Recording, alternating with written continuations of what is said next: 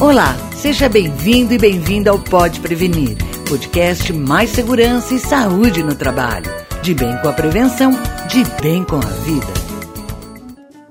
A construção civil ainda é o setor que apresenta os maiores índices de acidentes de trabalho. São vários os fatores apontados como principais responsáveis pelas ocorrências: descumprimento das normas regulamentadoras, pressão por resultados e falta de fiscalização, por exemplo. No entanto, para compreender melhor essa realidade, a engenheira civil Daniele Rodrigues de Souza realizou um estudo baseado em ampla pesquisa bibliográfica com o objetivo de classificar e pontuar as causas de acidentes de trabalho na construção, de acordo com a relevância e frequência citada nos artigos analisados. Daniele participa do grupo Construir do mestrado de Engenharia Civil da Universidade Federal do Ceará. Ela explica os fatores que ganharam maior pontuação na pesquisa entre as 19 principais causas de acidentes identificadas questão da ausência da proteção, PI, tanto quanto ao vestuário errônea ou até mesmo a ausência, não utilização. O segundo aspecto foi referente a falhas de planejamento e projeto. Extremamente necessário investimento nessa área de, de projetos, de programas de gestão de risco, de gerenciamento de projeto, que muitas vezes é ignorado. Outra causa que seguiu, é, com a terceira colocação, vamos dizer assim, que é muito importante nessa questão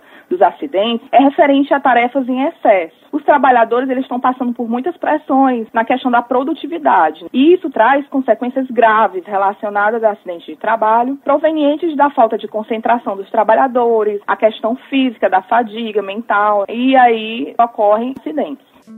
As causas das ocorrências avaliadas também foram agrupadas e distribuídas em categorias que permitem identificar as áreas vulneráveis no setor da construção, onde os acidentes mais acontecem e que demandam maior atenção dos prevencionistas. As categorias verificadas foram cinco: equipe de trabalhadores, ambiente de trabalho, materiais, equipamentos, influências originárias. São falhas ocorridas no processo de planejamento e projeto, ausência de gerenciamento de risco. Cada categoria possui seus fatores causais.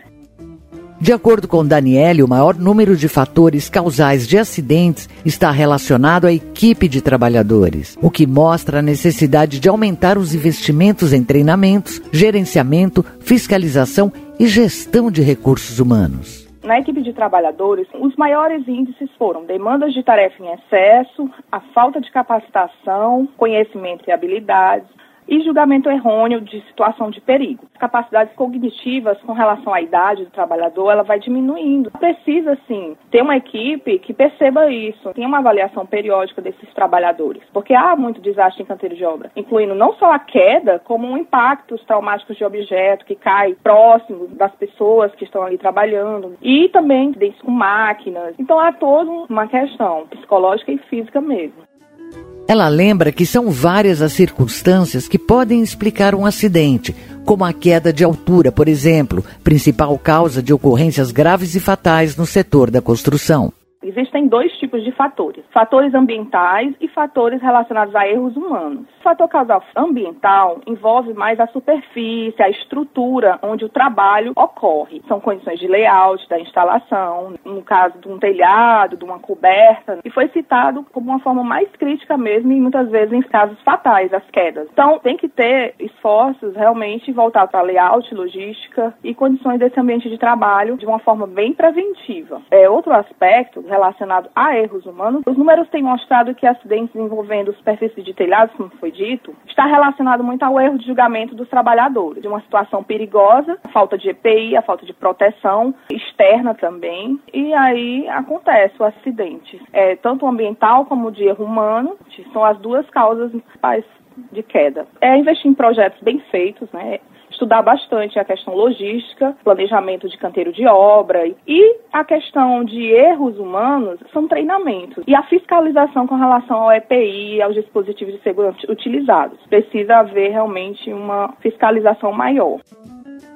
Segundo Daniele, grande parte das empresas da indústria da construção civil vem investindo em ferramentas de gestão da qualidade, deixando em segundo plano a gestão de riscos ainda requer maiores esforços nessas questões mesmo do gerenciamento de risco, desde o projeto até a finalização, que é o acompanhamento mesmo ali na prática dos processos. E muitas vezes as falhas são encontradas e elas não são revistas. Muitas vezes acontecem paliativos. Existem normas, existem programas de, ah, de segurança, né, dentro das próprias organizações. Porém, falta mais gestão de risco, encontrar as possíveis causas, trabalhar essas causas, verificar. Seria um bom planejamento e controle, não só planejar projetar, mas gerenciar de fato. Você vai identificar todas as causas, os perigos possíveis, mapear isso, deixar muito claro os trabalhadores envolvidos e isso requer profissionais especializados na área.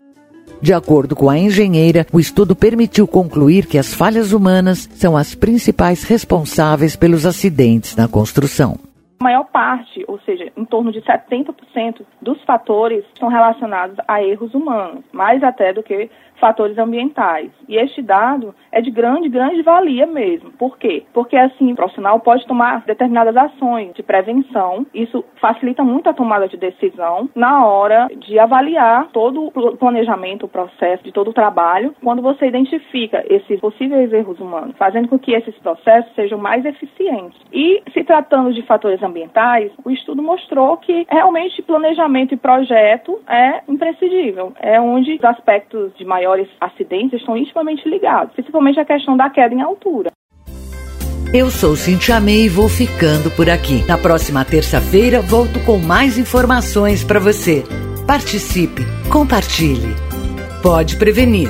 O seu podcast de segurança e saúde no trabalho. Informação de qualidade direto da fonte. Até lá.